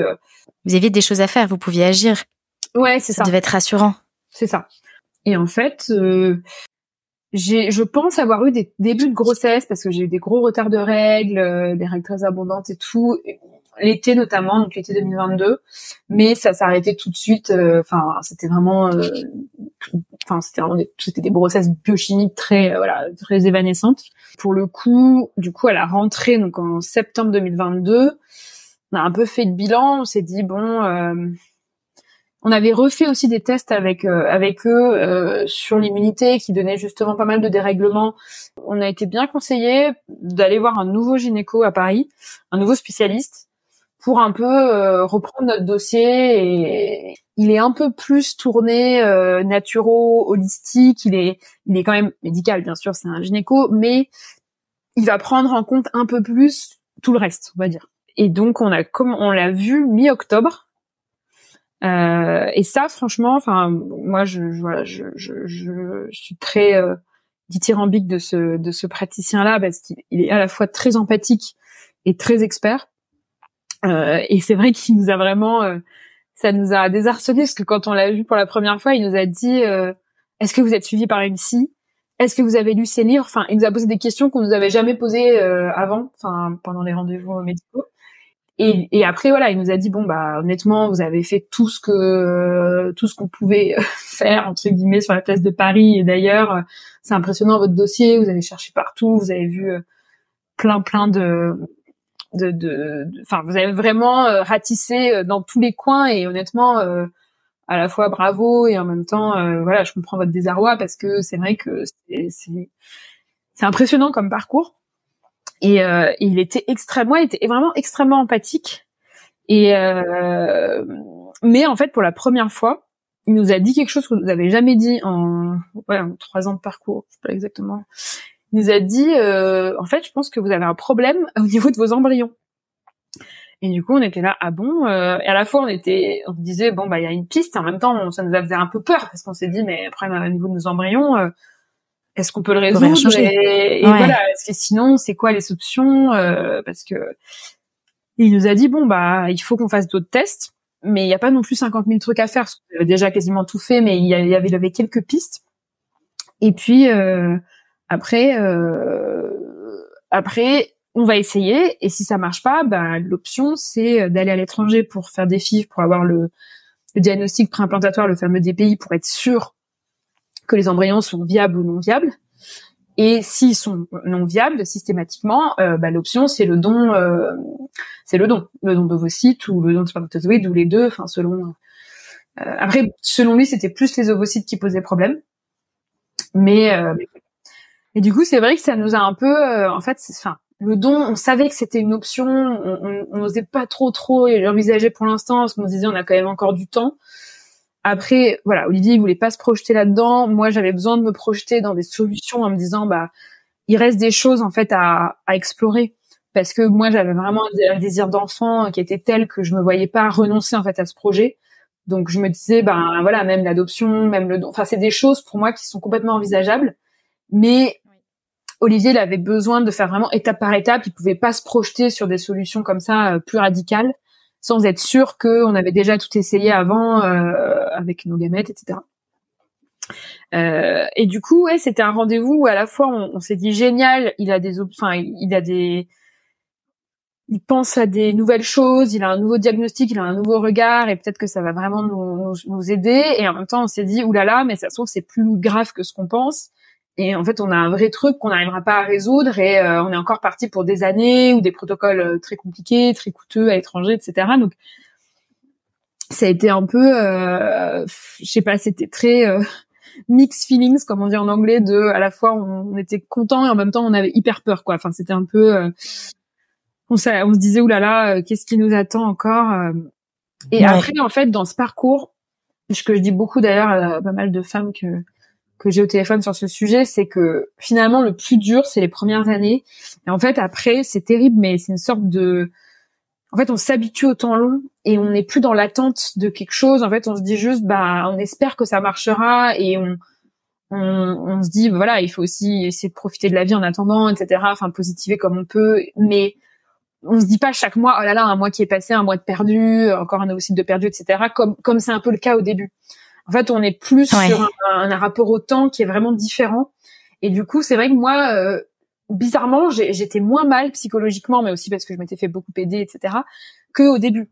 En fait, euh, alors que j'avais le cumul de tous ces trucs-là et que finalement, j'avais toujours pas de lumière au bout du tunnel, hein, mais mais je sais pas. En fait, on avançait, euh, on, on essayait en parallèle bah, de continuer, voilà, notre job, euh, nos carrières, nos, nos activités, nos voyages. On essayait de faire des trucs cool à deux, de se dire bah on fait tous les trucs qu'on pourra plus faire après quand on aura des enfants.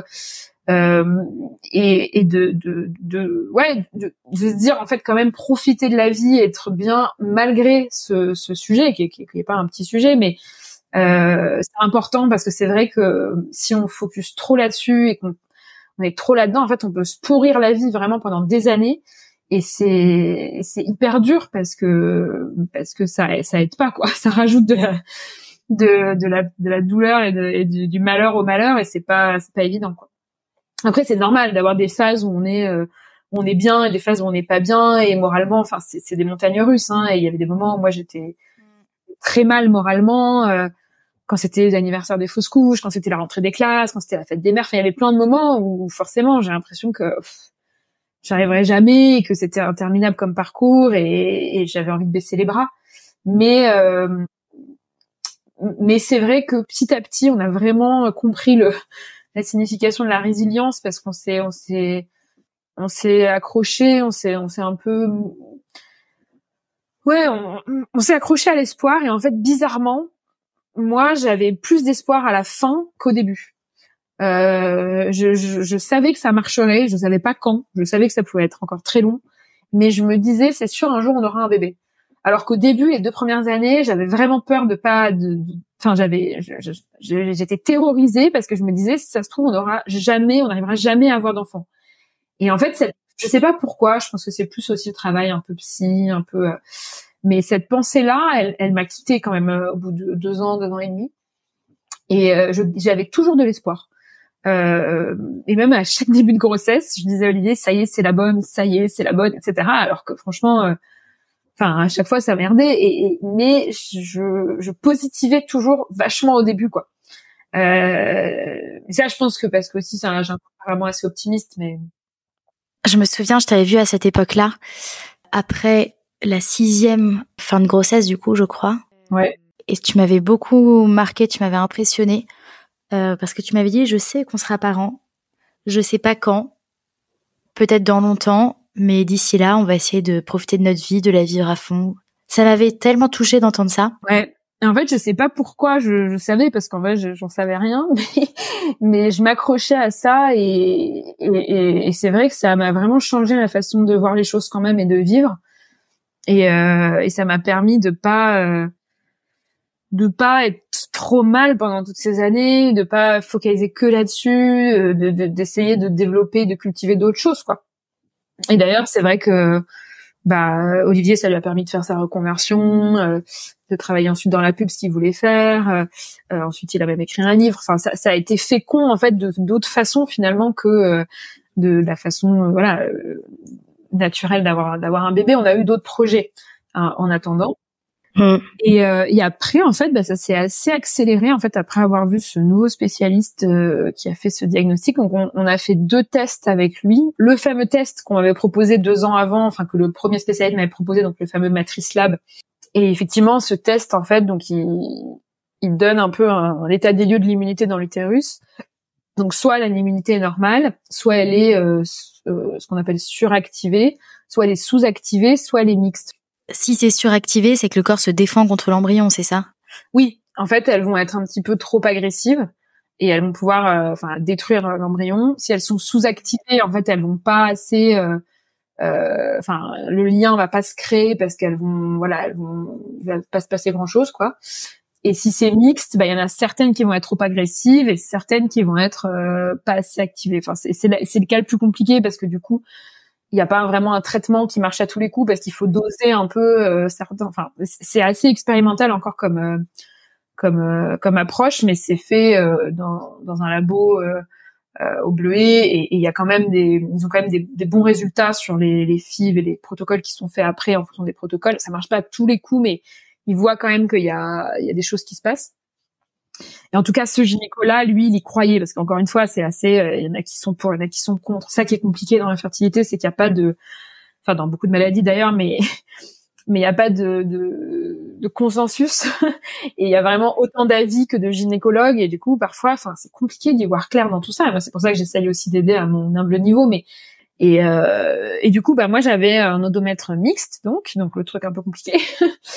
euh, mais euh, mais il nous a dit euh, bon bah il y a en fait il y avait une recommandation de traitement qui allait avec le résultat du test à base de corticoïdes pour justement baisser euh, l'activité de certaines cellules et et certains certaines hormones et certains médicaments pour booster les autres.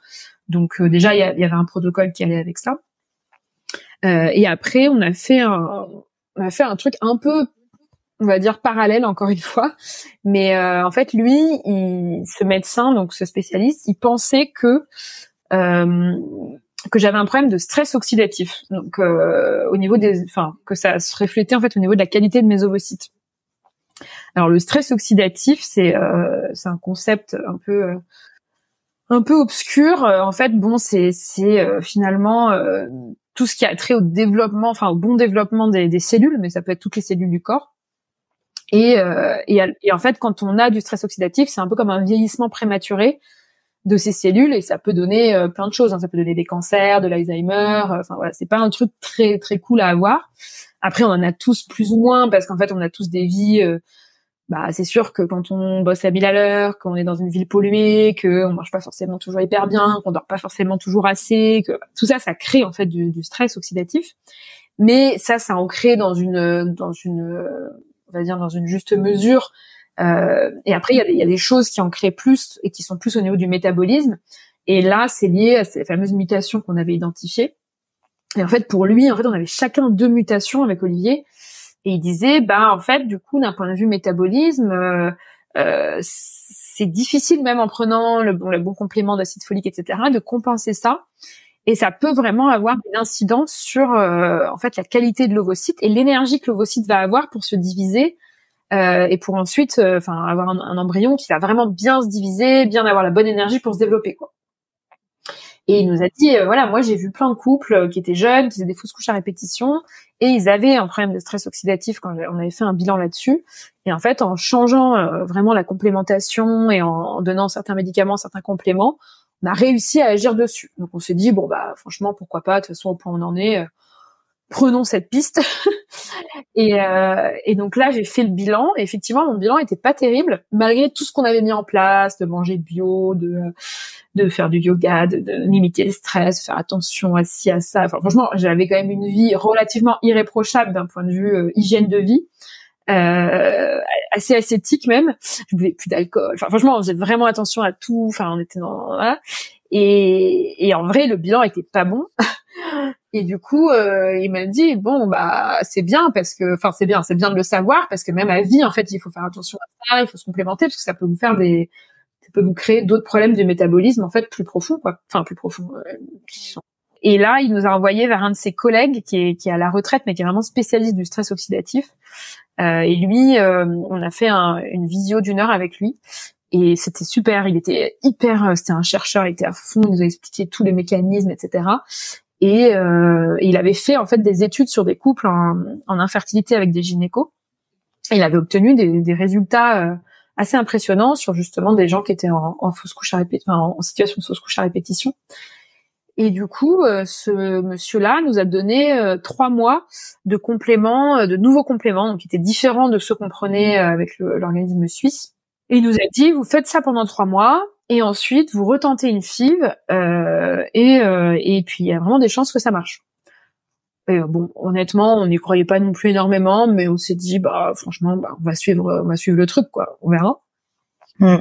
Et donc on a fait ça. Euh, en janvier, on a fait un super beau voyage aux États-Unis. On est parti faire les grands parcs sous la neige et on pensait pas trop trop euh, on pensait pas trop trop à la suite. Et en fait à ce moment-là tout s'est accéléré parce que euh, à ce moment-là j'ai j'ai commencé à parler à une amie qui a commencé à me parler d'un job dans le sud d'une opportunité. Et pendant qu'on était aux États-Unis on s'est commencé à se dire attends est-ce qu'on déménagerait pas finalement ça ne ferait pas du bien de changer d'air et de quitter Paris et de recommencer une nouvelle vie ailleurs. C'était pas du tout, du tout prévu au programme. Mais d'un coup, on a commencé à, à, se motiver en se disant, bah, franchement, peut-être que, en fait, il faut qu'on change des trucs dans notre vie.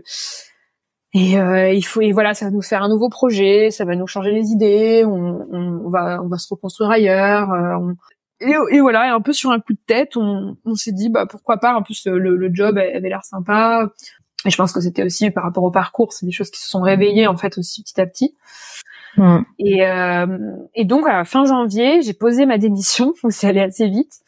Euh, et en fait, on m'a décidé de partir dans le sud pour début mai, quoi. Donc c'était euh, imminent. Et on s'est dit, rapide, ouais. Ouais. On s'est dit, bah on va faire une FIV comme ça, on va congeler des embryons avant de partir. Et euh, au pire, je pourrais revenir euh, à Paris pour faire des transferts. Euh. et là, stimulation, je réagis. Alors, c'était pas du tout les mêmes les mêmes types de de, de produits qui me que j'avais en injection de la première FIV que j'avais faite. Et là, je surréagis, genre j'ai des taux qui, qui, qui explosent tout. Donc là, il me dit, oh là là, on va avoir genre 20 ovocytes et tout, c'est la folie, etc. Bon. Et puis, en fait, on fait la ponction. Donc encore une fois, c'est anesthésie générale. Bon, je commençais à être habituée. Et, et là, c'est un peu la douche froide. Euh, en fait, il y avait que entre guillemets 11 ovocytes. Bon, à la rigueur, c'était la même chose que la première fois, donc c'était pas trop dérangeant. Mais il y en avait que genre 7 qui étaient matures. Euh, et le lendemain, le labo nous appelle pour nous dire il y en a que trois qui ont été fécondés. Donc ça, c'était vraiment moins bien que ce que j'avais eu euh, la première fois. Et surtout, en fait, trois fécondés, pour avoir ensuite des ce qu'on appelle des J5, donc des embryons à 5 jours. En fait, en général, il y a 30% puis 50% qui sont enlevés. Donc en fait, je me disais, mais on va on va y on va avoir zéro à la fin. Enfin, c'est statistiquement, ah en fait, euh, il va pas rester grand chose de cette FIV. Et donc là, j'avoue, euh, ça, ça, a été de nouveau un coup dur. J'étais un peu désespérée. Je me disais, oh là là, ça marche pas du tout le truc. Stress oxydatif, machin, matrice lab, tout ça. Euh, c'est euh, c'était encore euh, voilà c'était encore des, trucs expérimentaux et, euh, et franchement j'y croyais pas du tout à cette FIV et finalement cinq jours plus tard le labo nous appelle et nous dit il y a deux embryons.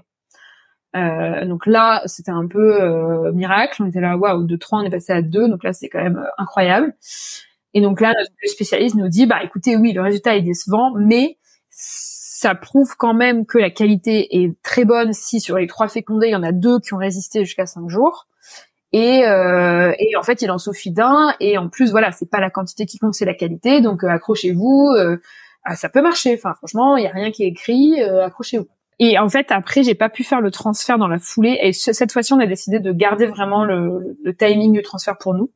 On voulait vraiment pas le dire parce que voilà, on voulait, on voulait pas avoir à gérer l'attente des gens, les questions c'est ça qui est compliqué en FIV en fait, c'est qu'on sait chaque date, euh, il y a plus trop de magie quoi. On sait exactement le jour où on tombe enceinte, on sait. Enfin, et en fait c'est dur de, de communiquer là-dessus. Et là on avait vraiment dit à tout le monde, nos parents, nos proches, etc.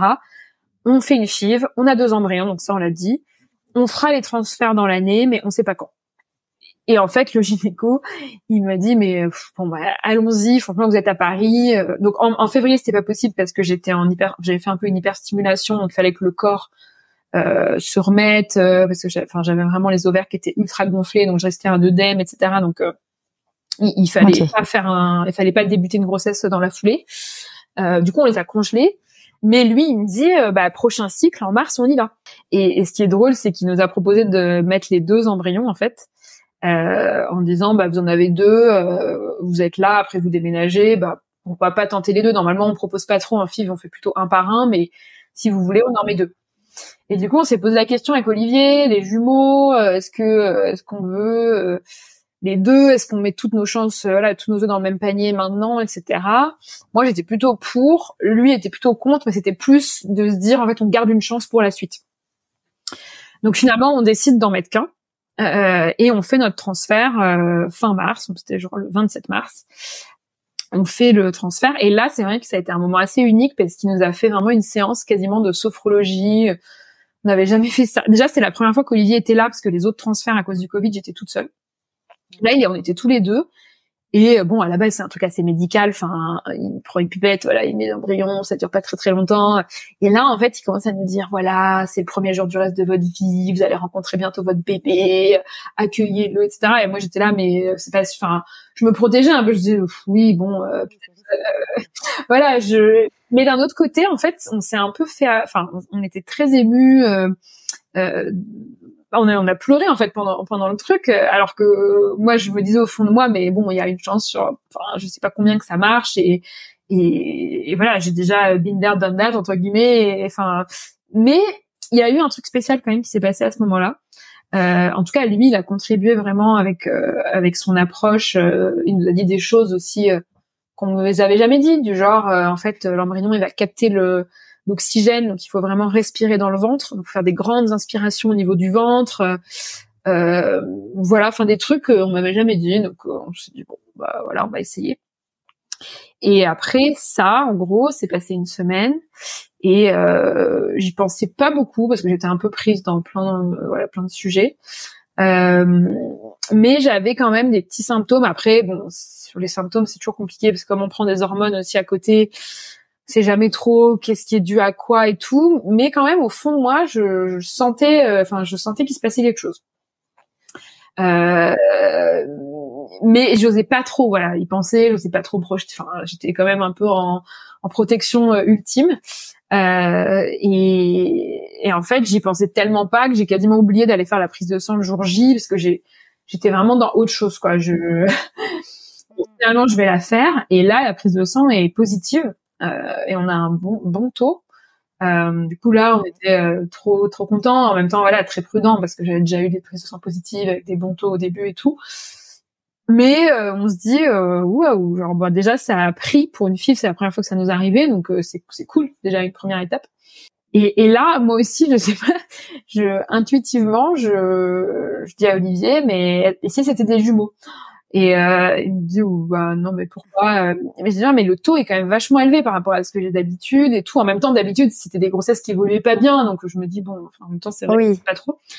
Et euh, du coup deux jours après on recontrôle et là pareil j'ai un taux qui est genre euh, quatre fois ou cinq fois supérieur au, au premier. J'avais jamais ça euh, d'habitude. Donc là aussi, je dis euh, ouais quand même c'est élevé comme taux, euh, mais je, en fait j'étais j'avais des j'avais un WhatsApp avec le gynéco et il me dit euh, bon bah trop bien, c'est un bon taux, ça veut dire qu'il s'accroche bien, c'est génial et tout. Arrêtez les prises de sang, c'est trop anxiogène. on se voit dans une ou deux semaines pour la première écho, comme ça on vérifie qu'il est bien dans l'utérus et tout. et ça c'était bien parce qu'en fait c'est vrai que le fait de faire 50 prises de sang au début tous les deux jours c'est hyper anxiogène. Moi, j'étais même plus capable d'ouvrir les enveloppes du truc, enfin du labo, euh, d'ouvrir le mail et tout. Euh, et en fait, c'est vrai qu'il y a un moment, de toute façon, on peut rien faire, donc faut, euh, enfin, ce, ce surcontrôle en fait du truc, c'est c'est pas forcément positif quoi. Et mm. et donc, je suis allée à la première écho et j'y suis allée seule parce que, pour la petite histoire, Olivier devait aller chercher la voiture qu'on avait achetée euh, dans le nord et en fait c'était le seul moment où il pouvait y aller et donc enfin ça tombait vraiment mal et, moi j'étais là mais non mais je peux pas y aller seule etc mais en même temps enfin en vrai il y avait pas enfin niveau timing on n'était pas hyper bien euh, synchro quoi. Et donc je vais à l'écho seule et je me dis oh là là je vais encore revivre toutes ces fois où je suis allée à l'écho et où ça s'est arrêté etc donc je tremblais de tout mon corps et tout j'étais pas du tout sereine.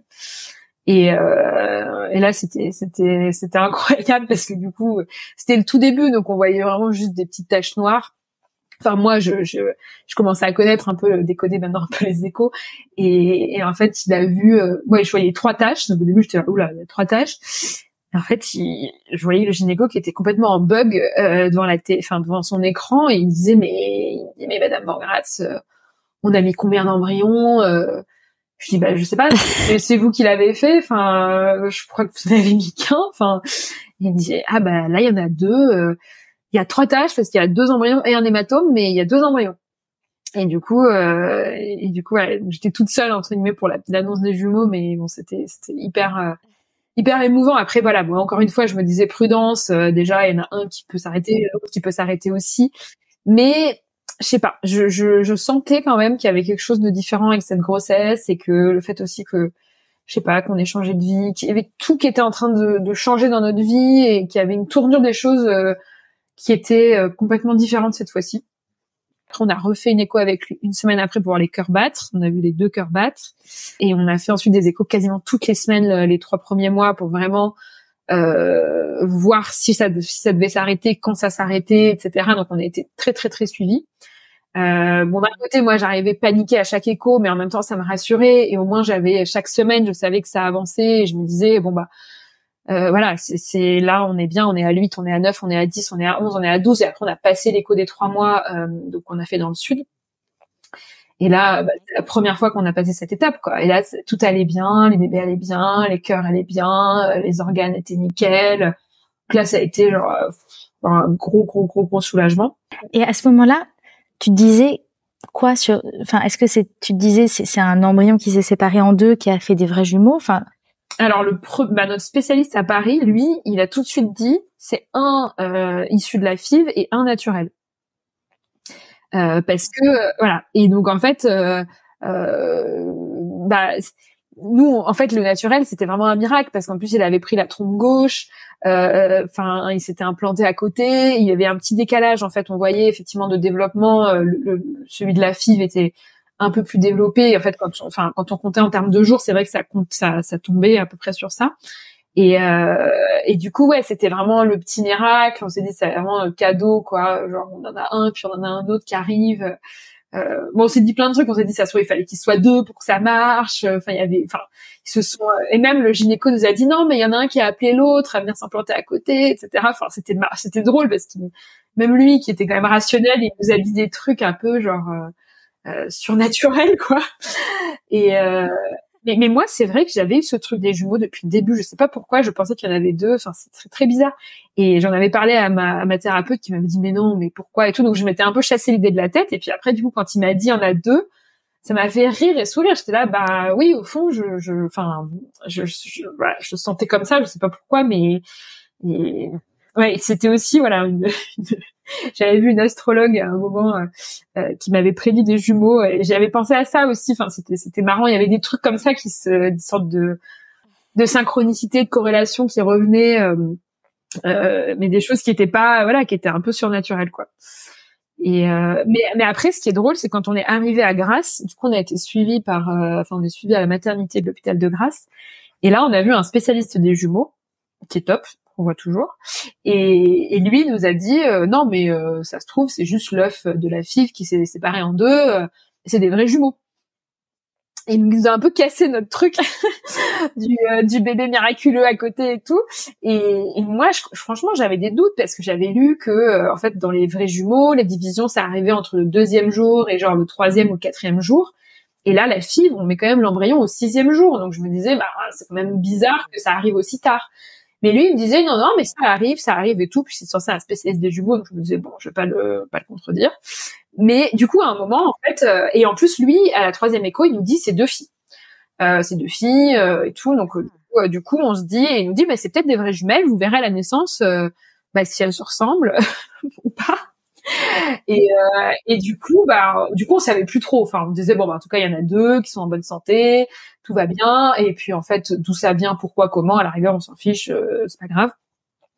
Et euh, mais mais bon, on avait un peu quand même en tête cette notre, notre première histoire et on pensait quand même que c'était ça tous les deux avec Olivier. Et en fait, ce qui était drôle, c'est que euh, donc dans les grossesses gémellaires, on fait des échographies tous les mois. Et donc, euh, aux quatre mois, on a fait l'échographie. Et là, on voit vraiment du coup les, les sexes des bébés euh, de façon claire.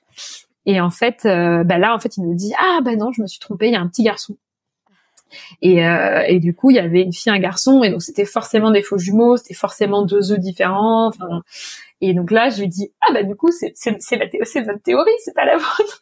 Et il m'a dit euh, il m'a dit oui bah du coup oui. Enfin, il était un peu vexé, mais mais mais du coup et, euh, et voilà. Et du coup là, bah, en vrai, on aurait été hyper heureux avec toutes les combinaisons possibles. Mais c'est vrai qu'une fille, un garçon, on était vraiment euh, aux anges. On disait, mais c'est, c'est trop, c'est trop bien parce que voilà, si jamais on n'a pas d'autres enfants, bah franchement, on est comblé. C'est, c'est après tout ce temps, euh, c'est, c'est vraiment génial, quoi. C'est un cadeau. Donc euh, on était hyper ému. En fait, toutes les échos, moi, je, je les commence toujours ultra stressée et à la fin, je pleure. je suis dans tous mes états. Euh, c'est toujours hyper émouvant de les, de les voir. Et c'est vrai que c'est chouette avec le grossesse similaire parce qu'on fait des échos du coup tous les mois, donc on les suit, euh, on les suit, on les voit régulièrement.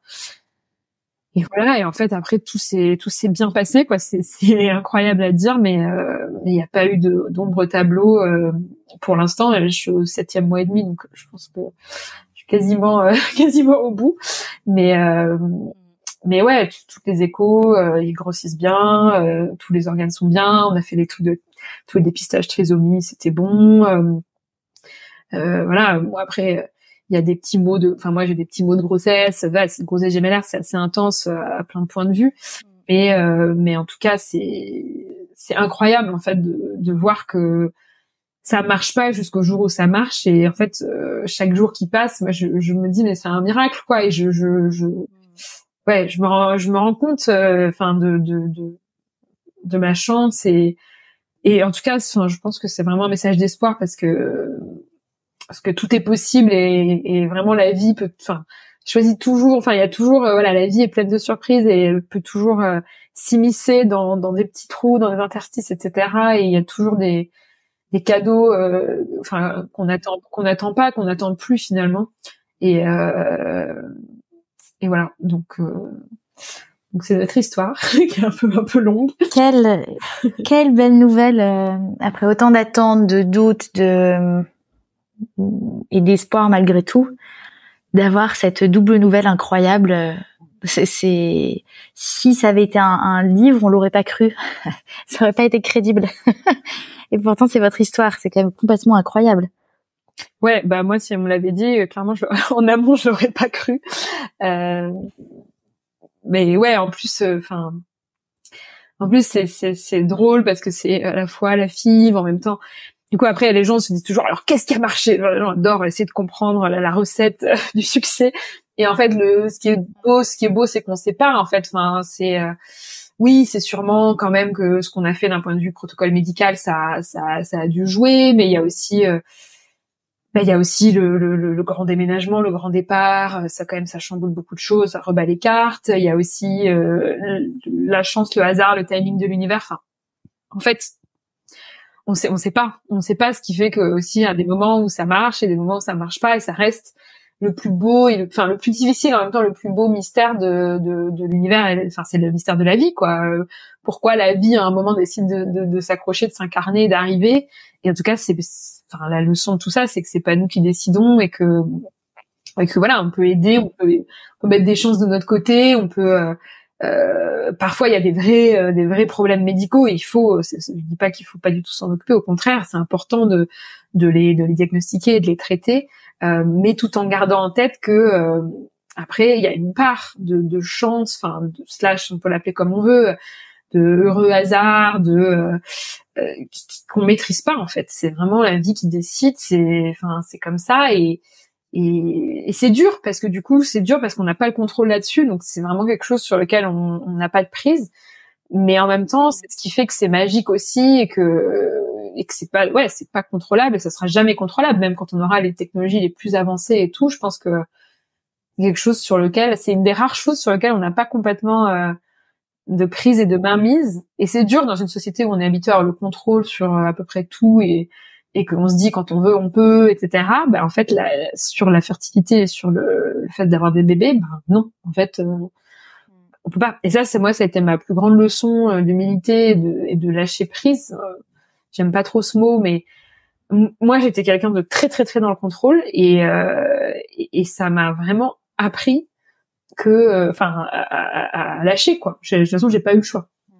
Et euh, et pour ça je suis assez reconnaissante. Alors bon, je souhaite ce parcours à personne et, enfin même moi, je me dis, euh, je peux pas être heureuse d'avoir vécu ça, mais euh, dans l'adversité, c'est vrai que ça m'a ça m'a vraiment fait évoluer, ça m'a vraiment construite et ça m'a donné des armes et et, et ça m'a fait voir la vie différemment, voir euh, voilà, voir plein de choses en fait complètement différemment.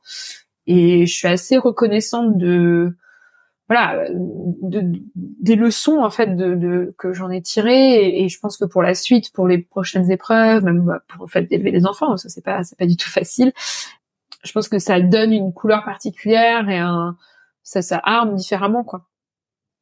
Il y a plein de questions qui se posent déjà pendant la grossesse. C'est vrai qu'il y a des gens qui nous disent, euh, euh, qui sont enceintes après des parcours PMA qui disent c'est dur parce que je sens que j'ai pas le droit de me plaindre et que je dois toujours dire que je suis hyper heureuse parce que j'ai vraiment galéré pour les avoir. Donc il y a un peu cette injonction à, euh, à, à, se dire euh, tous les jours c'est merveilleux, je suis, je suis incroyablement heureuse, etc. Alors que alors que bah c'est une grossesse comme les autres et qu'il y a des jours où on n'a pas le enfin on n'a pas le moral, où on n'est pas bien, où on a mal, etc. On a peur, voilà. Et du coup c'est vrai qu'il y a y a un peu ce travail de dire bah enfin non on peut libérer la parole aussi pendant la grossesse et on n'est pas obligé d'être euh, d'être tout le temps au max quand on a quand même quand on a mis des années à les avoir. Et après quand les enfants sont quand les bébés sont là c'est pareil en fait. Je pense qu'il y a des moments aussi hyper durs et il faut pas se forcer à se dire euh, non non mais je dois être heureuse euh, c'est merveilleux je les ai tellement attendus je peux pas me plaindre on n'est pas dans le vrai, on n'est pas dans le ressenti, mais on n'est que dans le paraître et dans le il faut que je sois bien, il faut que je dise que je sois heureuse, etc. Et encore une fois, on, c'est un peu se fourvoyer, quoi. Hmm. Ah, merci beaucoup pour ton histoire euh, assez extraordinaire et porteuse d'espoir, parce que tout du long, dans toutes les difficultés, tu montres à quel point euh, tu avais hum, confiance euh, et tu étais pleine d'espoir pour la pour la suite. C'est très fort et félicitations à vous deux pour cette euh, très belle naissance à venir, cette double très belle naissance à venir. J'ai hâte de, de savoir comment tout ça va se passer. tu, seras tenu au courant. Oui, je te souhaite de, de rester encore euh, calme quelques semaines avant avant la grande arrivée. Euh, et si vous avez des questions pour Philippine, n'hésitez pas à m'écrire en DM sur euh, Prélude, sur le compte Instagram, parce que je me ferai un grand plaisir de vous mettre en relation. Philippine euh, accepte de discuter avec celles qui ont des questions pour elle. Euh, donc n'hésitez pas à écrire en, en DM sur Instagram Prélude Paris. C'est une très belle histoire Philippine. Merci beaucoup de l'avoir partagée avec nous. Bah, merci à toi.